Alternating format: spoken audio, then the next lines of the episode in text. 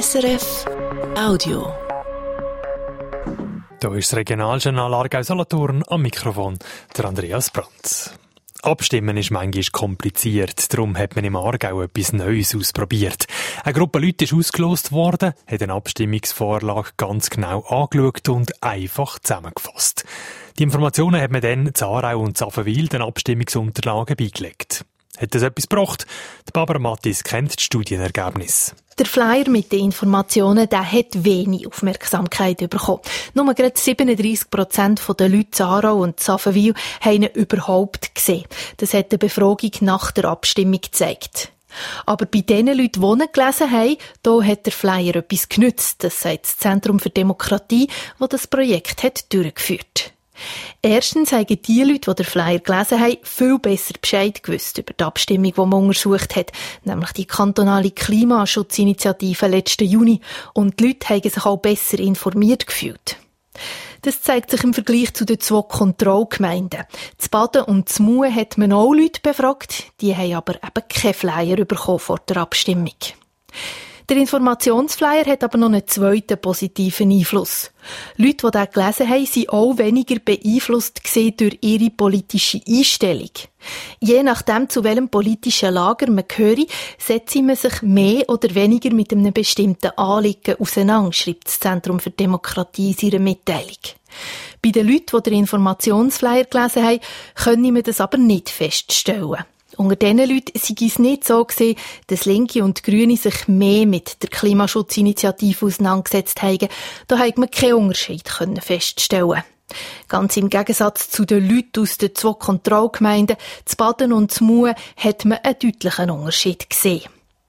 Etwas hat der Flyer aber nicht ändern nämlich die Stimmbeteiligung. In den Gemeinden mit dem Flyer sind nicht mehr Leute an gegangen als in anderen. Auch das hat die Untersuchung vom Zentrum für Demokratie gezeigt. Ab Montag wird der Wissenstein-Tunnel saniert. Fast zwei Jahre lang ist der Zugtunnel zwischen Oberdorf und Gänzbrunnen dann zu.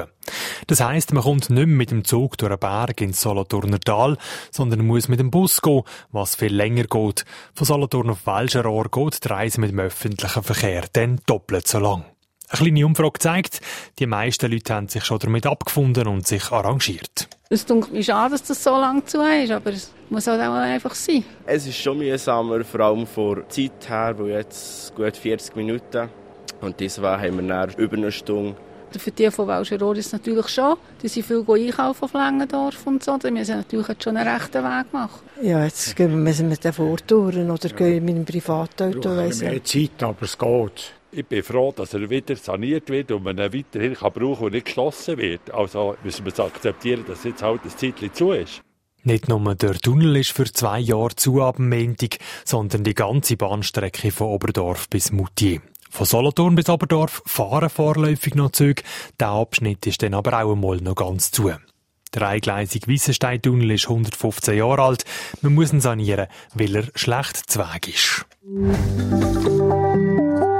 Nach dem Cyberangriff auf die Stadt Baden haben sich Dutzende Leute bei der extra eingerichteten Meldestelle erkundigt, ob auch ihre Daten sind geklaut worden. Von 52 Anfragen, die man eigentlich nachgehen konnte, seien 10 Leute betroffen gewesen, heisst in einer Mitteilung von der Stadt Baden. Betroffen gewesen heisst, dass Personendaten wie Vor- und Nachnamen oder E-Mail-Adressen veröffentlicht worden. Über einen Hackerangriff hat Baden im Dezember informiert. Offenbar ist ein Datensatz von einer Software, wo Rechnungen verschickt, gehackt worden. Nach der, nach der Attacke haben die Stadt ihre Angestellten besser sensibilisiert und arbeiten jetzt mit externen Experten zusammen, heisst es in einer Mitteilung weiter. Der Aargauer Ständerat Thierry Burkhardt will weiter Präsident von der FDP Schweiz bleiben. Er stellt sich für weitere zwei Jahre zur Verfügung. Das teilt seine Partei mit. Die FDP hat bei den letzten Wahlen im Herbst sowohl im Stände wie auch im Nationalrat je einen Sitz verloren. Der Thierry Burkhardt ist seit 2021 FDP-Präsident. Die Wahl ist dann an der Delegiertenversammlung der Freisinnigen im Juni. Und wir sind noch bei den Wetteraussichten. Heute ist es oft bewölkt, vor allem am Vormittag regnet es auch immer mal wieder. Die Temperaturen die steigen auf 9 Grad zu Zofingen und 11 Grad zu Dornach. Am Wochenende wird es dann wechselhaft, es regnet ab und zu, dazwischen kommt aber auch die Sonne führen. Das war ein Podcast von SRF.